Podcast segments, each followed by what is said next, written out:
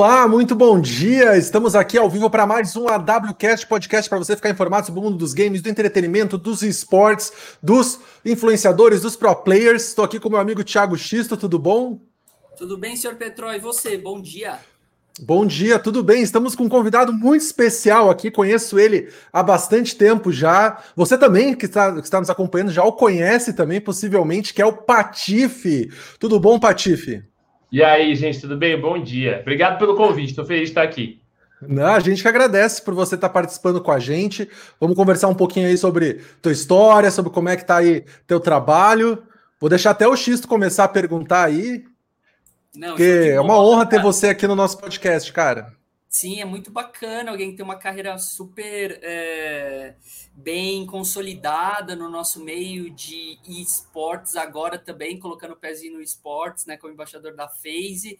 Mas, Patife, assim, a gente fala muito com uma galera do mercado que tem o sonho de entrar nessa indústria de alguma maneira, seja como criador de conteúdo, numa empresa e tal. Queria que você começasse falando como começou, como você deu os primeiros passos como criador de conteúdo na internet para a galera entender como foi essa sua transformação aí, a sua e o seu ingresso na carreira. Cara, eu trabalhava, né? Eu trabalhava fazendo faculdade, eu tinha um intervalo um pouquinho, é, era grande entre um e outro, assim. Eu, eu, eu entrava no trabalho muito cedo e eu fazia faculdade de noite. Então, à tarde eu tinha um vão, e foi naquele vão para me distrair. Eu, eu consumia YouTube bastante na época. Isso, cara, oito anos atrás já tinha uma galera já é, eram, eram aqueles mais primeiros mesmo, né? Então era, era, o Leon, era o Venom, era a galera do COD já estava começando a dar os primeiros passos ali, eu acompanhava uns youtubers da gringa também. E aí foi naquele tempo que eu decidi, cara, e aí eu trombei, na verdade, um youtuber no, num jogo, e ele tava com o canal dele, né? No, no nome dele, assim. Aí eu entrei e tinha mil inscritos, cara, e eu achei aquilo muito mágico. Porque não era uma parada inalcançável, tá ligado? Tipo, quando você viu um youtuber de 3, 4 milhões, você fala, nossa, né? Eu nunca vou ter 3 milhões de pessoas me seguindo. Mas quando eu vi um cara de mil seguidores, eu falei, pô, que da hora, né, mano? É uma maneira de eu ajudar uma galera, né? De eu produzir um conteúdo, de eu ensinar o que eu sei. E foi essa a minha base a princípio, foi esse meu primeiro passo, né? Eu queria ensinar um pouquinho o que eu sabia de games, porque, porque eu cresci lendo revistas de games. Então eu cresci vendo Detonado, eu cresci vendo revista de dicas, essas coisas. Então, os meus primeiros passos no YouTube foram baseados nisso, falando, pô, vou, vou, passar um pouquinho do que eu sei, né? E aí, felizmente, a, a coisa caminhou. Mas, mas os primeiros passos foi, foi, tentando, foi, foi tentando oficialmente acrescentar conteúdo para a comunidade de games, sabe? Então, e teve um retorno bem legal logo de cara. Então, foi bem, foi bem bacana. É, hoje você hoje você tá com 2 milhões 400 mil inscritos no YouTube, né? Você tá uma base muito forte. É, é, como é que foi chegar nesse número assim? A curva já subiu, foi para cima assim, ou ainda teve um período de muito trabalho até que você conseguisse chegar a números bem altos? Cara, foi durante um ano de, de YouTube, eu comecei em 2012, se não me engano, isso. E aí um ano eu ou 2011, nossa, não lembro.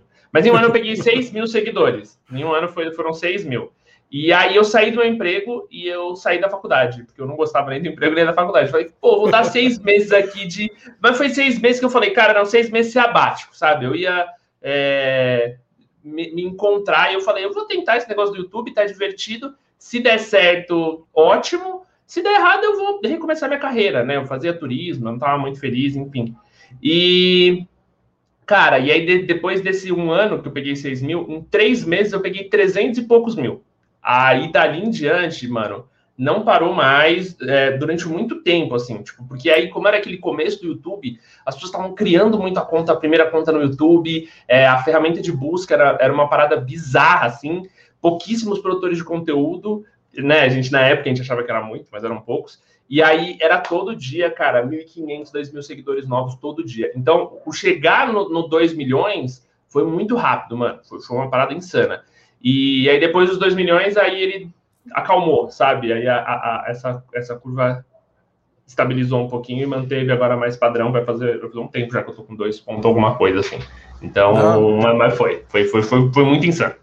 Muito legal. Ra rapidão, né? Subiu rapidão. Muito foi, mano. Foi rápido, foi, foi insano. Do, do nada. E foi do nada.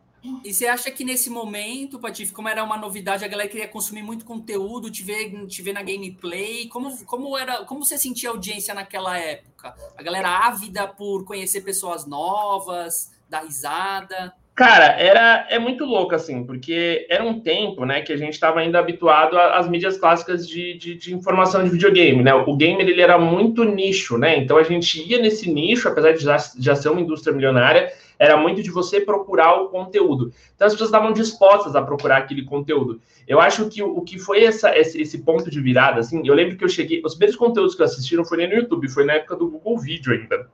E eu gostava de ver é, Shadow of the Colossus, os caras quebrando recorde de tempo no Shadow of the Colossus. E, e, não tinha personalidade, era só o game, era só o cara fazendo uma parada incrível no game, sabe? E, e, o que rolou que foi muito legal, acho, né, nesse, nesse negócio do YouTube, foi a hora que a gente colocou personalidade em cima da gameplay. Então as pessoas sabiam quem estava ali por trás jogando, né? As pessoas conheciam. Então era, era um momento de todo mundo se descobrir nesse conceito de comunidade é, aberta. Né? Então a gente, naquela, naquela época, eu acho que, que a galera é muito louco, assim, porque era, um, era uma época que todo mundo que achava meu vídeo me chamava para jogar com, sabe? Tipo, oh, vamos jogar junto, eu gosto muito dos seus vídeos. E as pessoas que assistiam, elas se sentiam dentro ainda desse, desse pequeno nicho de, de, de gamers, sabe?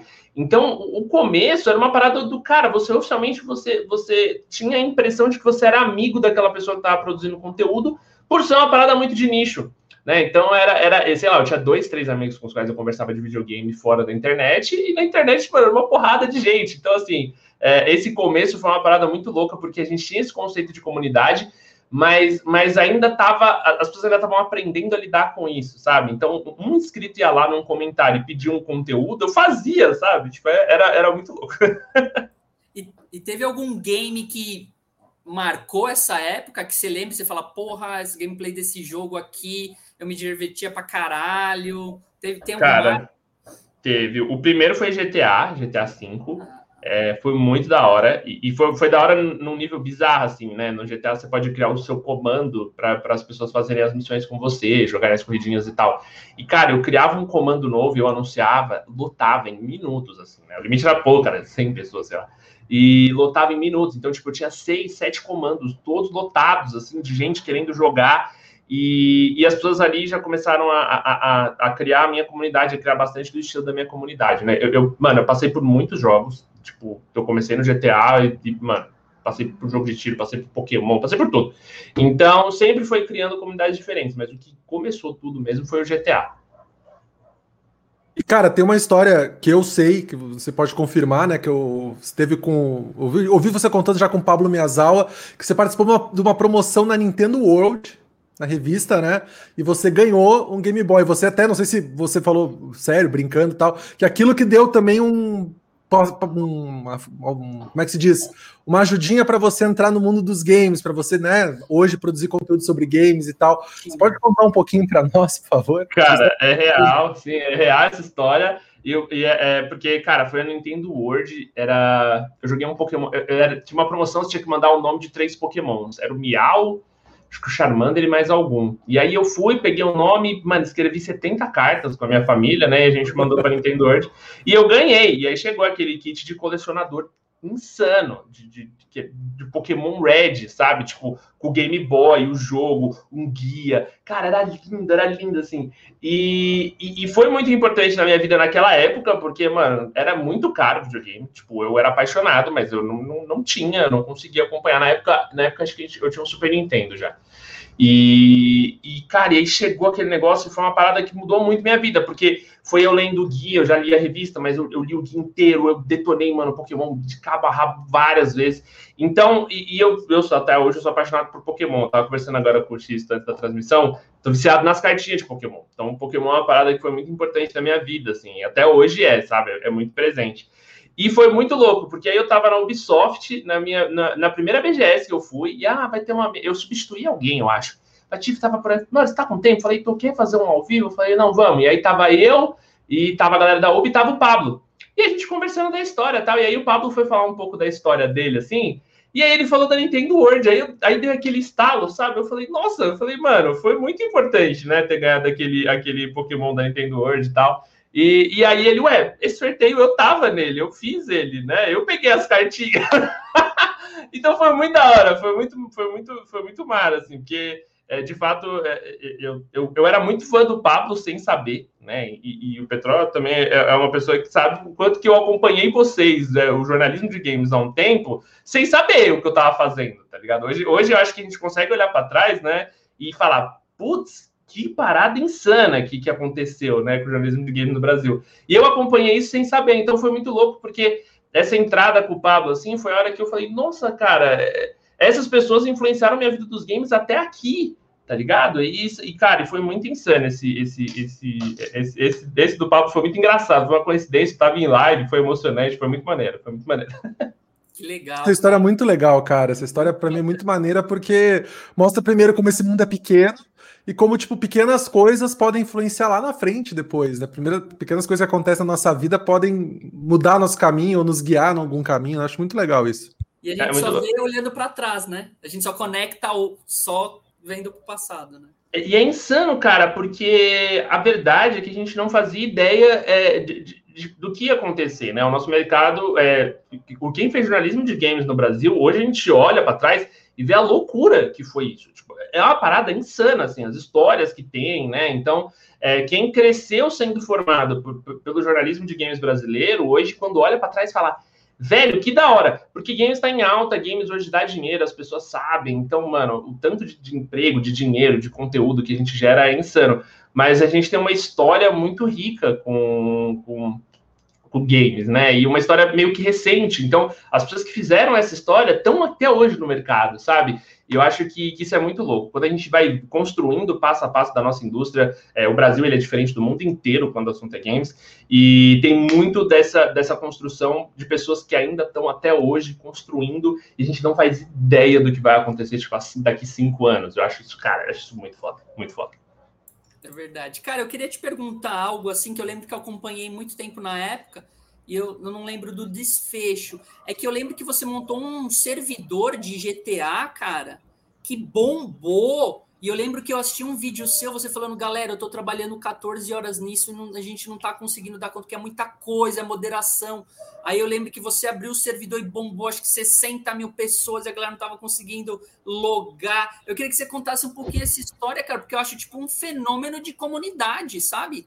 De... Cara de porque essa, essa gestão é muito difícil, né? Foi, foi, foi insano, a gente não fazia ideia que estava fazendo. Na real, quem fez foi eu e o Drizzy. Uh, o, o, GTA San Andreas ele tinha uma comunidade de roleplay já, né? Então vinha os mods do GTA San Andreas e, e rolava aquilo.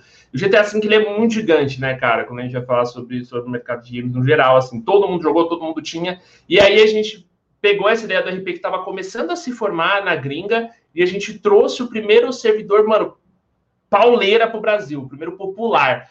E não dava para fazer ideia da dimensão que essa parada ia tomar, porque ela tomou uma dimensão muito grande. A gente não tinha estrutura para isso. Então, hoje você vê como GTRP, o, o fenômeno que está GTRP hoje, e, e, a galera tem equipe tipo de 30, 40 pessoas para cuidar do servidor. Porque, mano, é servidor com patrocínio, com campanha, streamer, mano, o, o, o Coringa tá toda noite pegando 100 mil pessoas jogando GTRP. Cara, é uma parada insana. E a gente tava ali no primeiro passinho. De, tinha alguns servidores Sim. já mas eram muito nichados, tanto que não tinha, cara, não tinha nem, não tinha nem VoIP, né? Não tinha voz. Era tudo por texto nos servidores, né? Porque a gente pegou. E a é, gente veio um de nós. Eu lembro quando eu vi esse primeiro vídeo, eu falei, meu, o que, que é isso? Eu não nem sabia o que era. Eu nem entendi. É. Peraí, eles estão com um servidor, mas que eles estão com uma parceria com a que, que, que, eu não lembro que na época as pessoas não sabiam direito o que era e já e você já estava botando o pé na porta já, né? Foi. E aí foi por isso que a parada na verdade tomou uma dimensão muito grande, porque a gente não fazia, a gente não fazia ideia do que estava na nossa mão, essa é a real. E ainda mais no, no, no ponto de vista é, dimensão. O que a gente queria era montar um servidor legal para a gente fazer live. A ideia não era ter um servidor profissional, que nem está contando. Os caras estão pagando hoje milhares de reais em carro dentro do GTA. É insano. Então, assim, na época, cara, a gente não tinha essa maldade, a gente não tinha essa malícia, né? Essa, essa parada do, do, do, negócio em cima do servidor. Então, a nossa ideia era, tipo assim, pô, a gente precisa balancear. Eu lembro que a, a parada que mais queria a cabeça foi balancear a economia do servidor. Porque a gente queria que o pessoal tivesse tempo de jogo dentro do servidor. Então, a gente queria fornecer uma experiência legal para o jogador. E a gente não estava ligando para stream, a gente, tava, a gente queria que a experiência do jogador fosse muito legal naquilo ali. Então a gente ficou, mano, chamou, a gente chamou economista para ajudar a gente a entender como que não quebrar a economia do servidor, sabe? E então, assim, então a gente, é, é, a gente tinha um projeto muito, muito, muito cabuloso na nossa mão e a gente não fazia a menor ideia assim do que aconteceu. E aí foi isso mesmo, cara. Era eu, eu tinha um servidor para fazer live, mas eu não conseguia fazer live porque eu tava 15 horas por dia cuidando do servidor, sabe? Tipo, então foi foi da hora, foi uma experiência muito louca. Eu, vejo o GTA hoje RP bombando e, mano, eu acho animal o fato de que eu tava ali no comecinho. É, eu tive em vários comecinhos, né, nesse, nesse na minha carreira, então é muito, é muito da hora isso. Mas o GTRP, cara, foi uma parada insana, porque aí a gente começou a receber ameaça de morte, a gente começou, cara, ao mesmo tempo que era a gente implorando para jogar com a gente, era streamer mandando mensagem, tipo, mano, elogiando e agradecendo. Tem uma galera hoje que é bombada, que começou lá no, no nosso servidor, que até hoje os caras são gratos pelo que a gente fez lá naquele começo, tá ligado? Então, esses dias a gente tava vendo a live do menino e o cara foi lá e falou: ah, nossa, é, na época do, do servidor do, do Patife do Driz era, era, um horror, não sei o que, né? Mano, o maluco comeu o topo do servidor dele e falou: mano, os caras foram extremamente importantes para isso aqui. Você tem que pensar 10 mil vezes antes de falar alguma coisa, porque foi o que começou, sabe? Então, foi, cara, foi muito insano, foi muito insano, foi muito da hora. E ver a, a, proporção que tomou é ainda mais da hora, sabe? Porque, porque hoje a parada tá muito profissional, acho muito foda. A gente perdeu a oportunidade. Eu olho também às vezes e falo, puta, perdi uma chance boa. Mas comecei essa chance boa, aproveitei, foi gostoso e vamos para a próxima. Cara, ao longo da, da, tua carreira, como você está contando, né? Você começou ali uh, aos pouquinhos, teve um baita crescimento, aí logo você já estava participando de eventos, as pessoas te reconhecendo. Como é que foi para você co começar a ter esse reconhecimento em eventos, nas ruas, tipo de uma pessoa que começou e não, de repente, nem esperava fazer tanto sucesso, e agora você, tipo, é o cara que todo mundo conhece. E até para de repente, agora não, porque estamos na pandemia, mas, tipo, para você sair na rua, de repente, num mercado, cara, pô, o Patife ali, ir num shopping, poder fazer ir num cinema, como é que mudou isso para você?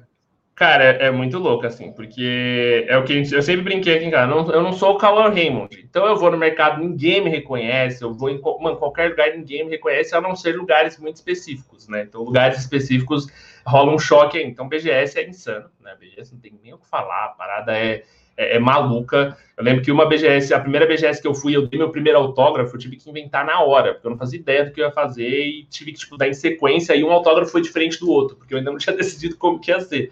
E aí na outra já foi um negócio insano, tipo, deu entrar e eu ver a galera derrubando stand, assim, foi uma parada maluca. Eu lembro que eu fiz uma ação e aí eu tive que sair de um palco numa ponta da BGS e ir para o outro. Então eu tava num palco, e aí, ah, vamos pra lá, mano, aquele bolo de gente, eu falei, mano, vamos aqui pelo meio, vamos embora. E eu fui no meio da molecada zoando, mano, os moleques se batendo, aquela loucura. Quando eu tava passando, em um outro instante, tava rolando um show, e no palco tava o Diogo Braga, e ele me gritou, o Gigi Braguinha me gritou do alto do palco, falou, bate, velho, me deu tchau, e eu tava no meio da galera. Uma galera que tava nesse stand dele veio pra cima de mim, porque viu que eu tava no meio do... Quando eu cheguei no stand que eu tinha que chegar para fazer ação, mano, era moleque escalando no, no, no stand dos caras caras desesperados, estande balançando. Mano, foi insano, assim. Mas é muito louco, porque quando eu chego pra, pra minha vida normal, pro mundo lá fora, cara, aí, é, aí é, é o prazer da vida anônima, né? De, que deve ser um saco, mano, você ir pro, pro, pro, mercado e todo mundo te conhecer, tá ligado? Você, você não poder fazer uma feira. Vira e mexe, aparece um ou outro, fala, ô, Patife, posso tirar uma foto? Aí eu posso dar atenção, eu troco ideia, eu pergunto o nome, pô, porque é muito animal, tá ligado? Então, é muito louco, assim, a, a, o primeiro impacto com essa, com essa fama, bem entre aspas, foi maluco. Mas hoje, assim, já é uma parada que eu, que eu consigo entender onde tem. Tipo, a minha vida é 100% tipo, comum, tá ligado? Então eu, eu consigo aproveitar o dia a dia. E ao mesmo tempo tem esse lado do, mano, quando eu vou numa BGS, eu sei que a parada vai ser insana então se prepara, estrutura, vamos conhecer todo mundo, tirar muita foto. Então, mano, é, é legal porque né, na internet a gente vive o melhor dos dois mundos, assim. Então é, é da hora, é da hora. Você tem uma história, tipo, assim, estava num lugar que você não esperava que alguém te reconhecesse, o cara te reconhecer foi um negócio meio diferente, assim, uma coisa meio engraçada. Cara, teve, essa foi meio bizarra até. Eu tava num. Eu, eu sempre passei o final de ano numa cidade do interior de Minas. É uma cidade pequenininha tal, mano e eu sempre passei lá, sempre teve uma pousada que eu ia. E aí eu fui fazer um story no comecinho, eu fui mostrar, tipo, tinha uma barata no meu quarto, eu fui zoar a barata e tal. E, fiz um story zoando a barata. E aí, mano, é... aí primeiro que o pessoal do hotel veio reclamar comigo do story, assim, tipo, eu já não esperava. Ah, do nada, assim, não, porque pega mal pra gente. Eu falei, caraca, eu tava brincando com a barata. Eles, não, você pode apagar? Eu falei, não, tem uma barata, eu fiz o story, é isso, abraça. E rolou isso. Só que as pessoas da cidade reconheceram um hotel. E aí uma galera começou a colar no hotel e ele era aberto, tipo, era um hotel fazenda, não tinha segurança na porta, não tinha nada. E aí, e aí o bizarro foi que começou a sair foto minha na piscina tomando cerveja à tarde, tá ligado? E os Mike, ô Patife, fui aí hoje tipo, te ver. hein? É, mano, isso foi bem estranho. Foi, foi bem estranho, assim. Tipo, era, era um, um, um pouquinho a gente, assim, que foi no hotel e tirou foto, assim, tipo. E eu na piscina, tá ligado? Eu falei, nossa, que zoado, né, mano? E aí eu fui pra cidade, pro centrinho da cidade, porque a gente sempre ia visitar e tal. E aí as pessoas começaram a me parar no centrinho da cidade.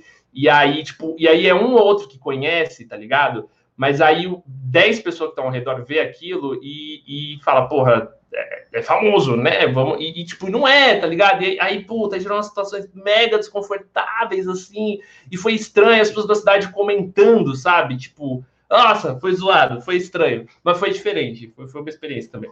É, você tipo, teve uma experiência de paparazzo aí, né? Os caras é... em cima, sabendo a sua vida. Mano, e foi pouca gente, mas foi estranho, assim, foi, foi, passar, foi passar da linha, sabe? Puta, me incomodou, me incomodou. Mas foi divertido, assim, né? Hoje ficou a história, mas foi estranho. e, cara, você, assim, é, você já foi em praticamente um dos maiores eventos de games. Já eu lembro que eu te vi numa E3 passando, e falei, caramba, Patife, mas nem deu pra trocar ideia. Mas eu queria que você falasse, pô, qual foi um evento que te marcou, que você foi e falou, caralho, que coisa da hora, ou lançamento de game, algum evento que você lembra, assim, que você fala, meu, esse, esse evento aqui foi foda, foi da hora ter participado e que você lembra. Cara, o um muito insano, muito insano que eu fui foi o Paris Game Week, e porque foi muito nada a ver, eu ganhei um campeonato de FIFA, nossa, interrogação, sou péssimo no FIFA, e ganhei o campeonato e me levaram para lá, e foi muito foda porque o evento era um ovo, né? Era um, era um, mano, era um galpão, assim, é tipo, sei lá, é, é meia e três, assim, é muito bizarro. É menos que isso, mas era muito pequeno, bicho, era muito pequeno. Eu fui no stand do YouTube, era um quadrado de 4 por 4 assim. Era, mano, era insano. E foi muito legal de conhecer, porque aí, por outro lado, a cidade deles ficou inteira decorada, adesivado, metrô, era muito lindo. E, e, enfim, e teve o extremo oposto, que foi a Gamescom. A Gamescom, acho que quem foi para a Gamescom tá ligado que o bagulho é insano. É, são 10 galpões de dois andares. E a EA tinha me levado na época, e a EA ela tinha um, ela tinha um galpão inteiro, né? Uma, um, que seria um, um, É, um galpão mesmo, né? Era, era inteiro EA, era só jogos deles no andar de baixo, para o público, e no andar de cima eles fizeram só para produtores e criadores de conteúdo, e jornalistas e tal. E, cara, 10 galpão de jogo e a Europa é insana, né? Eles têm, mano, eles valorizam muito o mercado indie, é, o, o, mercado de jogo militar deles é uma parada bizarra, assim. Então, você entrava em galpão, era tanque de guerra, helicóptero de guerra. Então, assim, Gamescom é, é o top evento, eu acho, assim, tipo, para público, né? Porque para produtor não é tão legal, porque é muito caótico, mas, mas foi, foi, foram, foram os dois extremos. Eu tive desde a, a Paris, foi a Nanica, e a Gamescom é aquela parada, mano, megalomaníaca que é animal, é animal. E teve, você também já foi em eventos de lançamentos de games também, inclusive a gente já viajou algumas vezes, né? E... Comemos só em Out, três dias. Nossa, verdade, verdade. Mas a gente sabe como escolher também, né? A gente sabe o, o Flying Dutchman, né? Que é muito bom. Flying Dutchman, menu secreto do Out, você que me ensinou. Opa, aí ó, temos boas lembranças. Mas tem algum game que você lembra, assim, que tipo, cara, pô, esse game aqui foi muito legal de ter ah, acompanhado o lançamento, até para você escolher depois como os jogos que você coloca no seu canal, nas suas lives, né? Sim, é, ajuda. O último evento de COD foi bem legal, foi, foi no COD Modern, ainda não foi nem o do Warzone, e foi muito gostosinho. A Activision ela faz uns eventos muito legais. Mas o mais, acho que o mais diferente que eu fui, a Ubisoft me levou para o lançamento do Far Cry Primal. E Far Cry tinha essa pegada carro, né? Tinha essa pegada urbana e tal. E eles colocaram o Primal foi uma parada meio, meio inesperada, assim, dentro do, do, da ideia do Far Cry. E aí eles tinham um robô de mamute gigante. E, nossa, foi só. Foi, do Brasil foi só eu e o Leon. Eu não lembro quem foi da mídia. Mas enfim, eles tinham um robô mamute gigante. E aí, do nada, eles, ah, a gente veio fazer uma apresentação com o robô mamute gigante e eles colocaram um carro embaixo do mamute e o mamute esmagou o carro, velho. É, o mamute era uma skin para tipo um, daqueles bagulho de esmagar carro, tá ligado? E, mano, e, e o show era isso, era um mamute gigante esmurrando um carro até, mano, o bagulho virar uma lata. Foi divertido, foi diferente dentro dos, dos eventos de game. E esse me marcou. Eu tenho essa imagem muito louca na minha cabeça. Nada fazia sentido. Eu, eu lembro que foi um bate-volta, mano. Eu cheguei num dia e fui embora no outro. E foi só para ver o mamute esmagando um carro. Então foi, foi interessante. Bela experiência. Foi. Vai lá, vai lá, Petrão. Não, eu ia perguntar, aproveitando, como é que você escolhe os games que você coloca no seu canal, nas suas lives? Porque, tipo, você começou com o GTA, hoje você tá fazendo muito game de tiro, principalmente Rainbow Six, até por causa da phase, imagino, Call of Duty, Warzone, mas tem também outros games. Como é que funciona essa sua escolha, né? Como é que você também vê a performance do, do, do que você escolhe para continuar fazendo novos vídeos, novos conteúdos e também crescendo? Cara, é assim, eu, eu, eu, jogo muito o que eu quero, tá ligado? E, e eu sou muito assim, eu cresci com pirataria, irmão. Então, tipo, eu tinha 40 jogos de Playstation, cada dia eu jogava um, sabe? Então, eu, eu sou mal acostumado com isso. Então, eu gosto de jogar o que eu tô afim de jogar. Eu tento, eu, eu, eu, eu tento não me prender muito a número, apesar de ter que se prender, que é meu trabalho. Então, hoje é isso, por exemplo, hoje eu quero jogar Monster Hunter. Essa é a real. Não importa o que ninguém vai pedir, eu vou jogar Monster Hunter até meu dedo cair. Então, mas, eu, mas isso não dá bom. O que dá bom para mim mesmo, em questão de público, é jogo de tiro. É onde, querendo ou não, eu fiz a base mais sólida, né? Pode ser a base que eu não, não tenho maior número de pessoas, mas é a mais sólida. Então, e eu gosto muito de jogo de tiro. Então, para mim é tranquilo, eu adoro jogar, eu gosto de jogar para ganhar ao mesmo tempo que eu tô zoando. Então, eu não sou um pro player, eu não sou um competitivo, mas eu também não tô na linha do só brincadeira. Então a gente joga para zoar e para ganhar. E eu acho que isso dá um ambiente bem legal, é o que eu costumo fazer na minha vida. É o que eu vejo meus amigos hoje jogando COD, é como eles fazem. Então eles estão jogando, dando risada e tentando ganhar. Então é o que eu faço em live praticamente. E jogo de tiro é a minha base. Então eu preciso eu preciso é, às vezes entender que, que que por mais que eu queira jogar, cara, se depender, ultimamente, é que agora tem Monster Hunter, mas eu queria só jogar Pokémon. A minha parada era jogar o jogo de carta do Pokémon, essa é a fita. Mas eu tô ligado que não vai dar bom. Então eu sei que vai ter um momento que eu preciso me concentrar no jogo de tiro, que eu preciso abrir minha live no horário e colocar um jogo que, que, que a galera vai curtir, que a galera vai apoiar, que vai fazer sentido com o que eu construí, para depois, na hora que eu fechar a live, eu estar tá com a consciência tranquila para eu poder jogar Pokémon até cansar, sabe? Então, então fica meio que nessa assim. Mas eu não forço, essa é uma regra para mim. Então, se eu não tô com vontade de jogar, cara, não importa, eu não vou jogar e, e independente de número, independente de qualquer coisa, se eu não, se eu, cara, se a gente se perder nessa pilha de ter que forçar jogo que a gente não tá afim, é, o nosso conteúdo fica ruim, sabe? Então eu, eu nem, cara, nem tem. A hora que eu canso do jogo, Rainbow Six eu tô voltando agora, eu fiquei cinco, seis meses sem jogar. E eu falo pros caras, cara, você não tá com saudade? Eu falo, mano, eu tô, mas eu vou esperar mais vontade, porque a hora que eu voltar, eu vou voltar de vez, sabe? Então é, eu, eu vou dando essa controlada. E agora, e foi muito gostoso, porque eu tava morrendo de vontade de jogar. O Driz voltou, entrou a phase, entrou o Campeonato Brasileiro, então, tipo, tudo ornou, sabe? Tipo, agora tá da hora, eu tô curtindo jogar Rainbow Six. Se eu tivesse forçado há dois meses, três meses atrás, hoje eu ia estar tá forçando até agora, sabe? E aí meu trabalho não ia render, ia ser foda. Que da hora. E eu queria te perguntar desse projeto com a phase como foi a negociação, as tratativas, como foi o approach deles, porque é uma organização muito grande, né, no Brasil, uma tá no Brasil e no mundo, né, ela é global. É, e como foi? Como é o projeto com eles, de você como embaixador do clube aqui no Brasil? Cara, a gente já conversou, assim, né? A, a, a Face me sondou faz bastante tempo. Eu, eu sempre torci pela Face por causa do COD, né? Quando eu entrei no YouTube, tinha o COD e eu seguia o pessoal da gringa do COD. Então era uma parada muito louca, né? A Face era a referência de, cara, de jogador de Call of Duty era a Phase.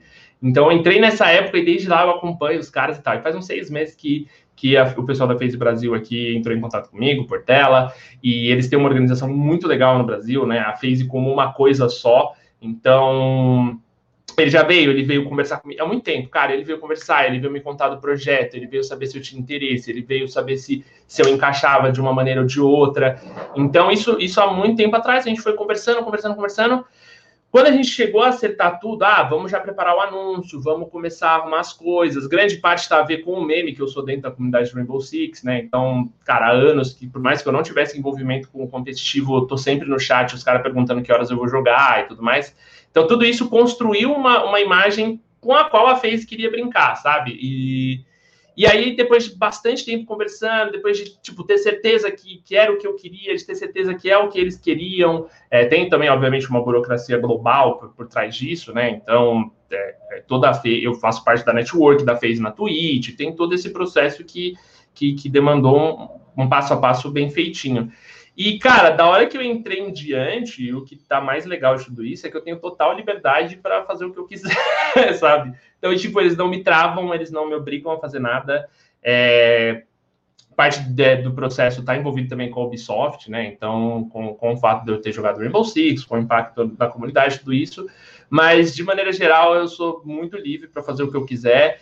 E, e, é muito da hora, eu tô muito feliz, assim, foi, foi, um, foi, um, ponto de realização da minha carreira que, honestamente, eu não esperava, assim, eu não, eu não, acreditava. Durante esses seis meses de conversa, eu olhava e falava, mano, isso aqui não, não é possível que vai acontecer, sabe? Tipo, é, tá, tá meio surreal.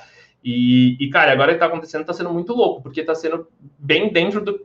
Aliás, tá sendo até um pouco melhor do que a minha expectativa, assim, porque a estrutura que eles estão me oferecendo, eu não imaginava que rolava, sabe? Tipo, tudo, tudo que eu tenho à minha disposição para produzir conteúdo, a FaZe está do meu lado me apoiando. E, e, e, é muito louco, assim, porque se eu já gostava, se eu já torcia, hoje eu estou envolvido com o projeto, e aí pega em paixão, e, cara, e aí dá mais vontade ainda de, de, de carregar o, o, símbolo da FaZe, sabe? É muito da hora. E o anúncio foi muito legal, né, cara? O anúncio, como foi feito, a surpresa, né? Teve um, toda uma expectativa ali criada, foi bem legal. Você ainda, eu sei que você, pelo que você conta, você curte muito o que você faz, você curte muito os games e tal. Você ainda sente esse frio na barriga, ainda, ainda te dá depois de todo esse tempo trabalhando na área?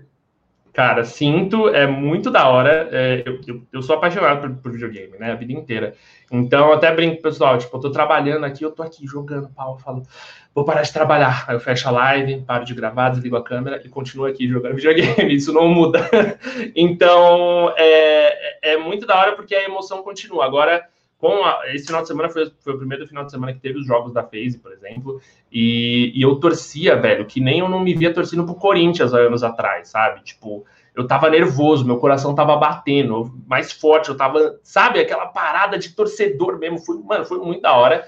E, e, eu arrepio até hoje, cara. Quando eu escuto, seja uma música clássica de um jogo clássico, ou quando os caras vão fazer um remake da hora, ou quando vão anunciar uma continuação, é, não tem como, sabe? Tipo, é, é, é uma parada que, que tá muito, acho que, no, no nosso coração, assim, né? Quem, quem vem das antigas e quem não via uma maneira de ficar, de ganhar dinheiro com, com videogame, trabalhou no começo por muita paixão. E, é muito gostoso que se estenda, assim. Eu tenho bastante amigo meu que perdeu o prazer na parada, sabe? Tipo, não gosta de jogar, vê um lançamento e, e o cara, tipo, ah, sabe, não liga. E, cara, eu sou do tipo de pessoa que eu, eu não jogo Fortnite, mas eu não sou o Ryu pro Fortnite, eu fiquei maluco Falei, mas que coisa doida, que da hora, sabe? O que, que tá acontecendo? Nossa, comprei na hora que eu vi.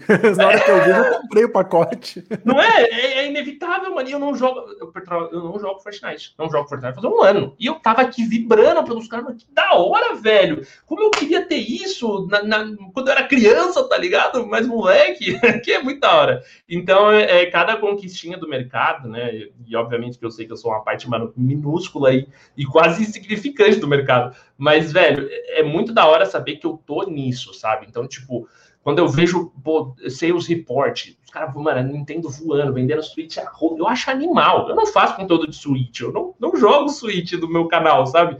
Mas de ver que os caras estão voando, mano, me dá um, um, gás, velho. Eu acho isso muito louco, sabe? Tipo, é, é, tem, uma, tem uma parada de, de carinho pelo mercado que, que fica muito forte na gente. Eu acho isso muito da hora. Sim. E, cara, eu, a gente trocou ideia já com alguns influenciadores aqui também, galera de YouTube. E, assim, é, tem, pô, você trouxe todo o lado que você, da paixão dos games, mas trabalhar com uma imagem também tem um, um, lado um pouco difícil, né, cara? Às vezes bate questão da ansiedade, talvez pressão dos números, você saber lidar bem com a comunidade, você, pô, você já é um cara super já experiente, tantos anos. Cara, cara o que, que você pega, o que, que você leva de aprendizado disso, de de manter mesmo até a sua saúde mental mesmo, porque querendo ou não, trabalhar com uma imagem e você às vezes está ali é, de frente, tendo que lidar com 10, 20 mil pessoas ao mesmo tempo, porra, é uma super responsabilidade. O que, o, o que, que você leva disso, cara? Se você pudesse dar dica para a galera que está começando, de galera, vamos se cuidar, vamos tratar bem a sua comunidade, porque é algo difícil, é um desafio grande, né, cara? Cara, é, é, é, é animal. É, é, eu lembro quando eu fui começar o meu canal no YouTube, eu lembro que, que eu vi um vídeo, até comentei já do Leon, e ele falava, cara, já tem muita gente fazendo isso. Já tem muita gente, já tá saturado. E isso era oito anos atrás. A gente não fazia ideia do que era realmente estar saturado, assim. É, o, que, o que eu diria pra galera hoje, que foi a minha base, é que você precisa, mano, de duas coisas. Uma dessas coisas é solidez, eu acho que na sua vida, tá ligado? Então, solidez que eu digo, mano, desde financeira até emocional. Então, você não pode é, depositar toda a sua esperança financeira num projeto novo de fazer vídeo no YouTube ou de fazer live. E do mesmo jeito que você não pode também depositar toda a sua esperança emocional nisso, sabe? Tipo, ah, a única coisa que vai me fazer feliz é ser um streamer de sucesso.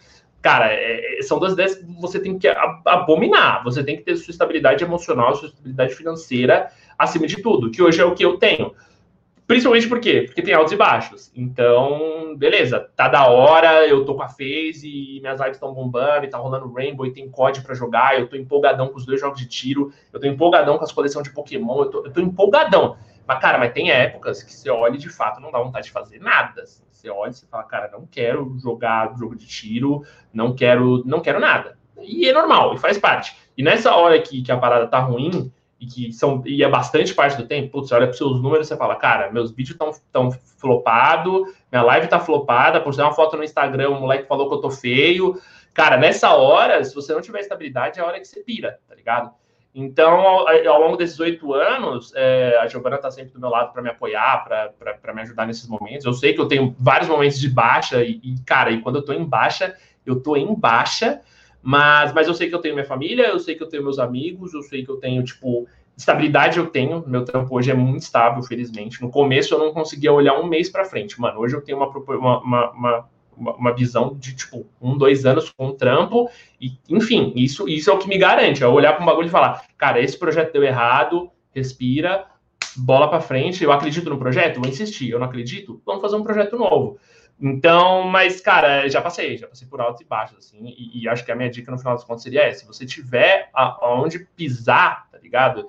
Do chão você não vai passar, então é isso. Então se mantém de pé e tenha foco, mas não não deposita, cara, nem toda a sua finança e nem todo o seu emocional nisso, porque tem muitos baixos, tem muitos baixos mesmo, é muito frustrante. Se você bate 100 mil views hoje e amanhã você bate 90, você vai ficar triste, tá ligado? Se você bate mil views hoje e 5 mil amanhã, você vai ficar feliz. Então a proporção vai ser sempre você. E é só ter uma noção de, de, de que na hora do baixo você tem que ser firme, tá ligado? E para a galera que tá começando agora, muita gente tá fica pensando, nossa, preciso conseguir número, preciso conseguir equipamento, e os caras vão, que nem você falou, investe tudo, assim, e às vezes não tem esse retorno, né? Como é que você vê essa galera que tá começando agora? Porque, como você falou, o mercado não é que tá saturado, né? Porque sempre tem espaço, sempre surge gente nova, nomes novos, né? Você já começou lá atrás. Mas tipo, que, como é que você tá vendo essa, essa, esses novos canais, essa nova galera que tá entrando agora para fazer conteúdo de game também, que que está correndo atrás também. Como é que você está vendo essa nova, vamos dizer assim, uma nova geração, né? Se a gente pode falar é, desse jeito.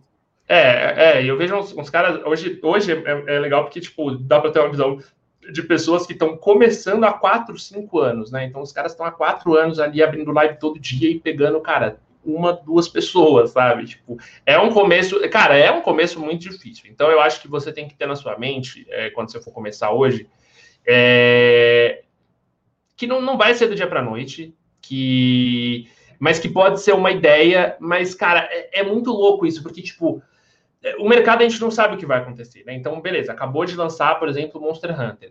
Se você não gosta de Monster Hunter, se você não tem um passado com Monster Hunter, dificilmente você vai cair de cabeça ali, vai ser uma referência de Monster Hunter no Brasil, sabe? Mas nada impede de que surja uma nova referência de Monster Hunter no Brasil um cara que vai aprender um esquema novo para caçar os monstros e vai ser mais divertido, ou um cara que vai desvendar o jogo inteiro, ou um cara que vai, sei lá, sabe, tipo, que vai viralizar porque aconteceu uma cena X. Então tem muitas variáveis dentro de todos os nichos do, do, do conteúdo de games. Então quem está começando hoje, eu vejo essa galera que está começando, é entender primeiro a que nicho você faz parte, tá ligado? Tipo, dentro do nicho que você faz parte, se é interessante aquilo para as pessoas ou não. Então, porra, eu sou, sou nicho de jogo de tiro, é bem genérico, nicho mesmo. Tá? Eu sou nicho do Call of Duty, né? Então, beleza, então eu sou o cara do Call of Mas por quê? Porque só porque você é divertido é suficiente, tá ligado? Ah, porque eu sou muito bom é suficiente, né? Então, então eu acho que, que é, é todo esse questionamento constante o dia inteiro dentro daquilo que você gosta de fazer. porque você tentar fingir que você é de um nicho, cara, não vai funcionar. Tá não cola. Não cola, essa é a parada. Eu sempre Mas tem o lance, tem o lance de ter que saber jogar o game também, que eu vejo muito uma exigência do público com o influenciador ou com o streamer, enfim, de ter que saber jogar. O cara tem que saber jogar bem. Você não pode ser um jogador mais ou menos. Existe isso? Cara, existe. Assim, não vou dizer que não, né? Existe, mas, mas não, é, não é regra. Existem exceções a isso, né? Existem pessoas. Eu, por exemplo, não sou um excelente jogador de Call of Duty, mas tem a galera que gosta de me acompanhar pelo jeito que eu jogo e tudo mais. É, em suma, eu acho que você tem que entender o que, que você está oferecendo de diferencial, sabe? Tipo, por que que eu vou, cara, por que que eu vou assistir, e eu me questiono isso toda vez, mas, mas por que que o cara vai me assistir e não vai assistir o, o Nine? Mano, o Nine joga 10 vezes melhor que eu, é extremamente divertido, ele é muito engraçado, ele joga com uns caras maneiros também. Então, tipo assim, mano, é, é, tem um cara que faz a mesma coisa que eu, só que ele faz isso muito melhor, tá ligado? Então por que que o maluco vai me assistir? E aí é essa hora que eu tenho que entender qual que é o meu diferencial na hora que eu, se eu tiver como meta, atrair público, sabe? Eu tenho amigos meus agora que estão fazendo stream é, de COD, porque eles estão jogando todo dia, desde o começo da pandemia e tal. Eles não estão fazendo para bater um milhão de pessoas na live, eles estão fazendo porque é o jeito que eles registram a jogatina deles, sabe? Então, vira e mexe um clipe engraçadinho, vira e mexe um negocinho, eles começaram a pegar pessoas, mano, desconhecidas na live deles, então... Então tá sendo bem engraçado ver esse processo, assim, por parte deles. Mas porque eles não têm nenhuma pressão em cima disso, sabe? Então, então eu acho que é, é essa hora que, que, beleza, você faz alguma coisa, e aí é a hora que você se questiona, mas beleza, se eu quero alcançar pessoas, eu vou alcançar pessoas por quê? O que eu estou oferecendo a mais? Eu estou só sendo uma pessoa muito legal? Às vezes isso não é suficiente. Tá Às vezes é suficiente para você fazer essa parada e estar tá feliz. Mas não é suficiente para o público, que vai ter outros, mano, outras 10 mil pessoas que também são muito legais fazendo live, sabe? Então, é, eu acho que é isso, é, é, entender onde você tá, quem é você. É muito importante entender quem é você, tá ligado? Então, tipo, pô, quem sou eu? Como que eu gosto de me comunicar? É, o que, sobre o que, que eu gosto de falar? É, que pessoas eu quero atingir? é, eu estou sendo mais positivo do que negativo, ou estou sendo negativo, enfim. Então, mano, eu acho que, que tem um monte de questões é, pessoais, nossa, que na hora da produção de conteúdo ela fica estampada naquilo que a gente está fazendo, sabe? Na hora que você abre uma live, mano, você está abrindo uma janelinha para sua casa para a pessoa ver quem é você. Você fingir que você é alguma coisa que você não é, é ou, ou, ou, sei lá, ou você de fato não se questionar sobre o que você está trazendo para as pessoas como mensagem, eu acho que são caminhos já completamente errados e, e não leva a nada, sabe? É. E, cara, e projetos, assim, tem algo que você ainda não realizou que você tem muita vontade de fazer, cara? Não sei. Talvez desenvolver um, participar do desenvolvimento de um game, algo que você ainda não fez que você tem muita vontade, cara? Cara, eu. É muito louco, assim. Eu gosto muito de estar envolvido no mercado de games de maneira geral. Então, recentemente, eu nunca tinha imaginado que eu ia dublar um personagem. E aí a Mad Mime que me convidou para dublar um personagem do Dandy Ace, sabe? Tipo. E eu não sabia o quão da hora que seria isso, assim. Tipo, foi muito legal. E, e as pessoas hoje estão jogando o jogo, quando chega na minha parte, comentam e mandam foto, não sei o quê. Mano, é muito legal, é muito legal. Eu não fazia ideia de que era tão legal. Então eu cheguei num ponto hoje que, que eu tô focando muito em estabilizar o meu trabalho, em, em criar um senso de comunidade com o meu público, em entender o que eles querem, entender o melhor streamer e produtor de conteúdo que eu consigo ser é, dentro, do, dentro da internet mesmo. Mas eu, do mercado de games em si hoje, do ponto que eu tô, é muito louco, porque parece que, que eu não consigo mais enxergar o, o depois da vírgula, tá ligado? Então, tipo, eu tô, eu tô, eu tô de olho para ver o que eu posso acrescentar, eu tô de olho para saber aonde eu posso entrar. Tipo, eu não tenho sonho de ah, criar um jogo, eu não tenho sonho de, sei lá, de ter uma empresa. Não, isso, isso eu já passei dessa etapa assim. Hoje eu quero, tipo, tá participando de várias coisas, sabe? Então, tipo, eu quero participar de projetos, eu quero tá, é, que seja, bem, trocando ideia com vocês aqui, eu já acho muito da hora a gente estar tá aqui batendo esse papo, e eu acho, e é o tipo de coisa que eu quero muito fazer. Hoje eu quero participar em várias coisas, eu quero estar tá ali conversando, eu quero estar tá contribuindo, eu quero estar, tá, enfim, eu, participando, eu quero participar desse, desse mercado de, de, de, todas as forminhas, todas as oportunidades que tem, eu vou lá e estou abraçando, sabe? Tá sendo muito legal, assim, eu tô aprendendo muito com isso. Você, enfim, a gente teve, tá no meio da pandemia, no passado os eventos foram todos cancelados, infelizmente, né? Porque a gente sempre gostou de participar, você gosta muito de viajar para conhecer, que nem você falou. Uh, mas eu acho que deve ter aumentado o consumo de, do seu conteúdo. Como é que você vê essa diferença do, de, lá, de 2019 para 2020 agora, por conta da pandemia? Você viu alguma mudança? Isso influenciou de alguma forma também o seu trabalho? Mano, o, o que eu percebi é que hoje a gente faz mais parte da rotina das pessoas, sabe? É, eu, eu, até eu mudei meu horário de live, eu mudei meu horário de vídeos, porque eu percebi que antigamente, se o cara tinha uma rotina, então o menino, sei lá, ele chegava da faculdade à noite, né? Então ele chegava 8 horas da noite. Aí ele tinha que ter o vídeo ali naquela hora para ele criar esse senso de rotina, porque normalmente era a hora que ele entrava no YouTube. Então ele chegava 8 horas, ele jantava na frente do computador com o YouTube aberto. Então naquela hora eu tinha que soltar o vídeo. Hoje, o que eu sinto é que o cara tá com o YouTube aberto o dia inteiro, sabe? Então, ele tá o tempo inteiro virando a cabeça ali, vendo o que, que tá no, no, no, segundo monitor dele, ou no celular. Ele tá na reunião aqui, fazendo a cálculo com a empresa dele, tá ali no celularzinho vendo o que, que aconteceu e já montando a lista de vídeos que ele vai assistir. Então, o que eu percebi hoje, na verdade, é que eu tô. Essa pandemia fez a gente estar tá muito dentro da rotina das pessoas.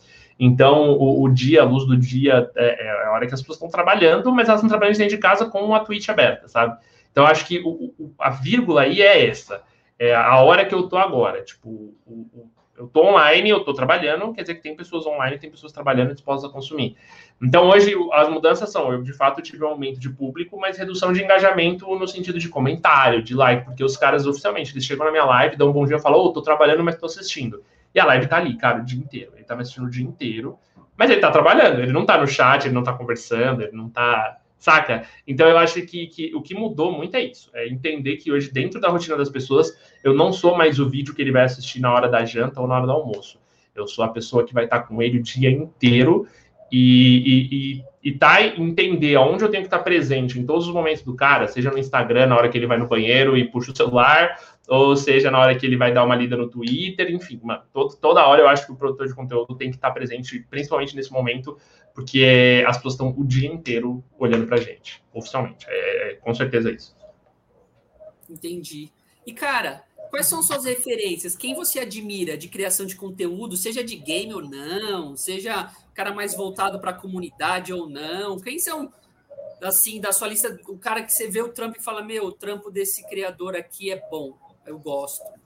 Cara, de criador, é, eu tive muita referência ao longo da vida, né? Eu, eu brinco, o Petrol, o Petrol conheço muito antigas. O Pablo é um cara que eu sempre fui muito fã, isso dentro do mercado de games, né? A Bárbara, eu sou apaixonado pela Bá também, ela, ela é incrível.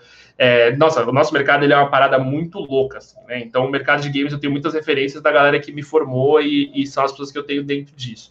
Hoje, como streamer, eu vou ser bem pontual, porque eu já passei por bastante gente, eu tô acompanhando muito o Co Carnage é, qualquer Co Carnage da gringa, ele até era um personagem do Cyberpunk e tal. E eu gosto muito do senso de comunidade que ele tem, sabe? E como produtor de conteúdo, ele tá, mano, ele tem, ele tem horários muito tranquilos, horários que eu consigo acompanhar um pouquinho.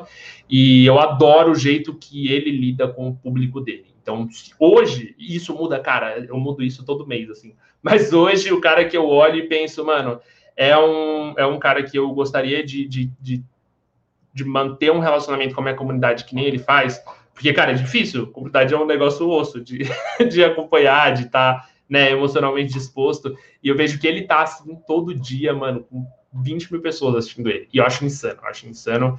É, é um grau de envolvimento que eu me esforço muito para ter. Então hoje eu sei nome de, eu sei nome de quem me segue. É, tem os caras que aparecem com o apelido X e eu dou salve pros caras, maluco. as pessoas que não me conhecem se perdem. Oh, salve Júlio, não sei o quê. Mano, ele não usa Júlio no, no, no, na Twitch dele, mas eu sei que é. E os caras ficam, ué, mas é gravada essa live? Não ouvi. então é muito louco. Eu tô. É um processo, e eu tô nesse processo de, de acompanhar, que nem o Qual Carnage faz, é, de ter uma, uma comunidade muito forte, independente do tamanho dela, sabe? De estar de, de, de tá presente na vida dessa galera e, e saber o que está acontecendo com eles, saber como eles estão. Então, é, hoje é a minha referência de produção de conteúdo aí. E já que você está falando de, de, de, produção de conteúdo, de stream, você tem alguma diferença quando você prepara um conteúdo que vai ser um para o YouTube, uma live na Twitch, até no YouTube, enfim? Como é que você se prepara para essas duas diferentes frentes, né? Ou para você acaba sendo a mesma coisa?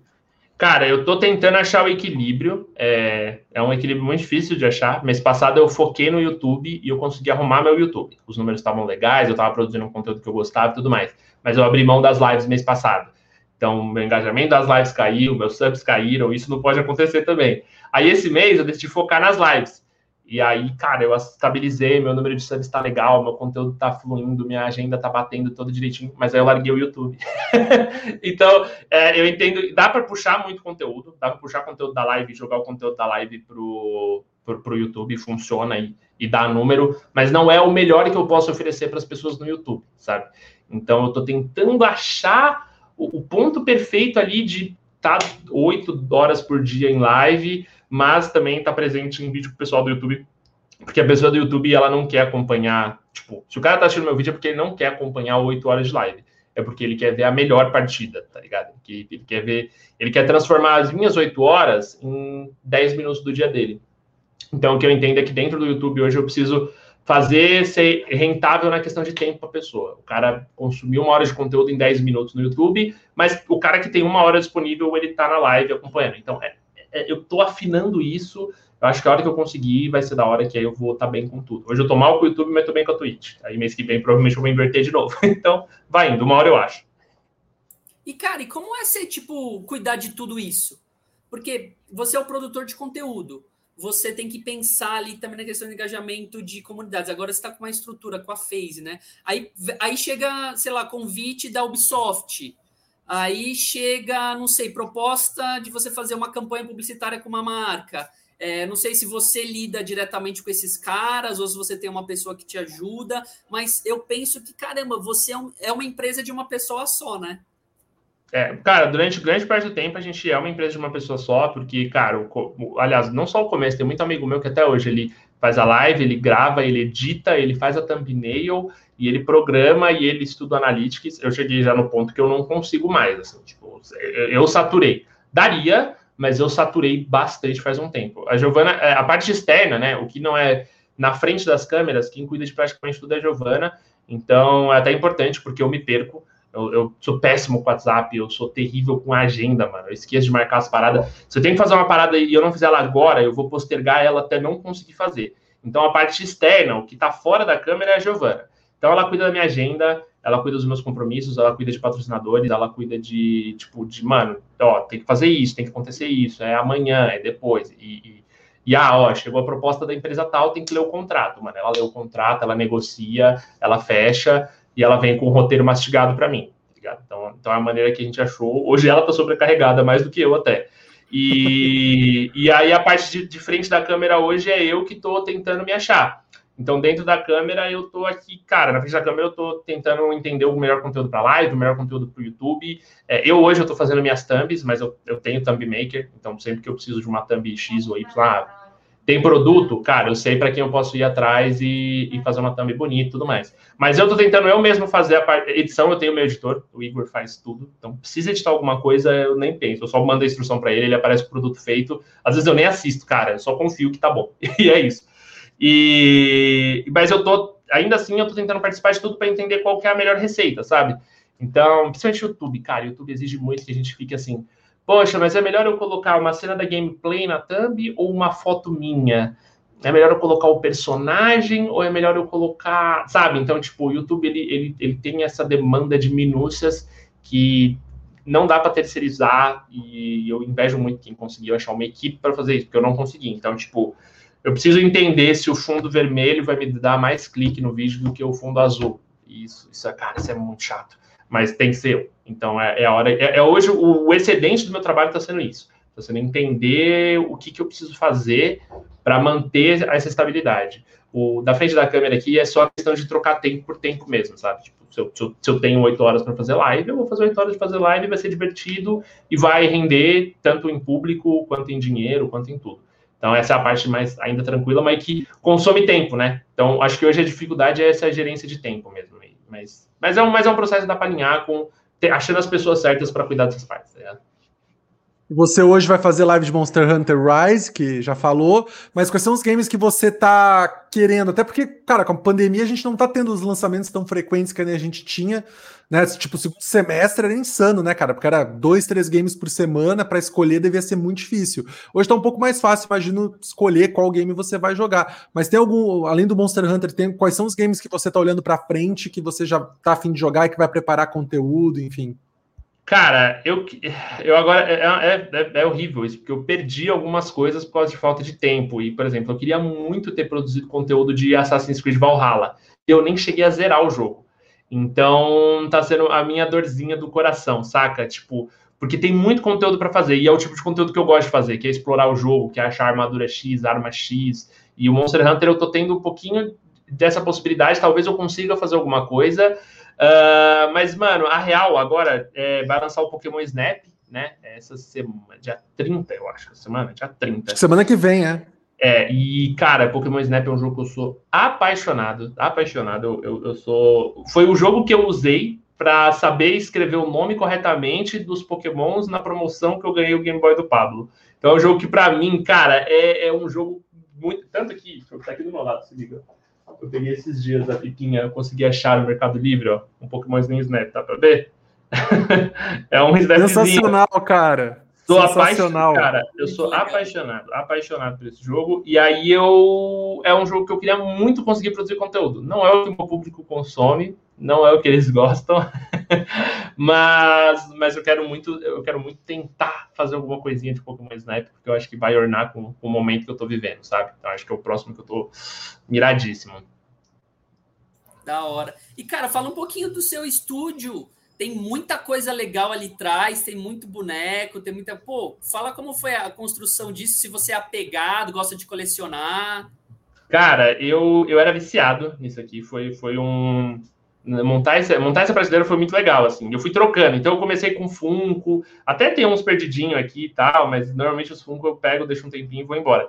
E aí tem as paradas diferenciadonas, assim, né? Então, eu teve a época do Overwatch, tem uns do Overwatch que dá pra ver pelos cantos e tal. Eu tô vendo a Tracer ali embaixo, ó. No, tem, essa aqui de cima, dá pra ver só o pezinho aqui, é uma diva, cara. Essa diva é, aquela, é aquele robô é aquele, aquela action figure gigantesca, ela vai quase até meu teto. Dá pra ver só o pezinho dela, né? E eu tive essa minha época viciadaça em action figure. Eu, eu amo essa prateleira. Ela é um showzinho, porque tem muita história, assim, né? Tem muitos momentos que eu passei. Então, esse boneco aqui, tipo, a EA me deu. E né, na época do lançamento do Battlefield 1, tipo, eu fui o único produtor do Brasil, aliás, eu fui o único produtor do mundo que conseguiu, é, que ficou é, os dois lançamentos da EA ao mesmo tempo. Eu peguei, na época foi o Titanfall 2 e o Battlefield e nenhum produtor podia ficar tanto tempo. Tipo, eu fiquei 10 dias lá em Los Angeles para fazer a cobertura dos dois para os caras. E então, tipo, aí de agradecimento eles me mandaram essa estátua, assim, tipo, então é muito legal. Tem, to, todas elas têm uma historinha, sabe? Tipo, é, e eu sou apegado demais. Eu vou falar que hoje ela é um transtorno. Eu queria que aquele espaço fosse mais útil do que bonito. Mas ele tá bonito, então por enquanto tá ajudando, viu o cenário, né? Eu consigo mexer, tipo, eu mexo na cor dele, sabe? Eu consigo, tipo, mudar com um botãozinho Nossa. e tal. Então, para stream é muito legal, tipo, e tem o carinho por, por trás de cada uma das coisinhas, né? Então, tem desde a minha carta de entrada da FaZe, tá aqui, é, essa bola NBA mandou personalizada. Mano, tem muita coisa. As placas estão aqui do YouTube, enfim. Então tem carinho por cada uma das coisas, eu gosto muito, ao mesmo tempo que hoje virou um elefante branco para mim, porque eu perdi, cara, meio quarto, né? Insano. Então eu tô todo esmagado no canto para ter uma estante bonita. ah, mas faz parte do cenário, tem que investir, né? Não tem como ser diferente. E conta Não a tem. história, né? Muito da sua jornada tá ali, né? Tem, muita coisa, sim. É terrível, é um, é um negócio que eu tenho muito carinho, mas funcionalidade mesmo, cara, é muito pouca. E aí você fala, não. E as coisas estão, tipo, ao redor dele estão bagunçadas, sabe? Estão amontoadas, mas porque ali eu não posso mexer muito. e, cara, tem algum projeto seu que você pode falar que tá vindo para os próximos meses, que você tá se planejando? Como é que tá a tua expectativa aí para daqui para frente agora, para 2021? Cara, eu vou te falar assim, é, tem um projeto grande para sair, que eu ainda não posso falar, porque eu, ele não é meu, eu tô participando dele, vai ser bem legal, mas novidades em breve. e, mas em suma, cara, é só realmente hoje que eu tô me comprometendo com o meu público é a estabilidade é, na questão de estar tá sempre presente com eles, de estar tá participando, de estar tá conversando, de é, sair um jogo novo, pô, tá recentemente teve o Rust, estava em alta, os caras queriam um servidor para jogar, eu, eu abri um servidor. Então, eu estou, na verdade, hoje, é, tirando esse projeto maiorzinho, eu estou focando em ter estabilidade em conteúdo e, e experiência para a galera que me segue, sabe? É, é o que eu estou tentando me comprometer mesmo, assim. Então, eu estou fazendo um sorteio toda sexta-feira de produtos para os subs do, da Twitch.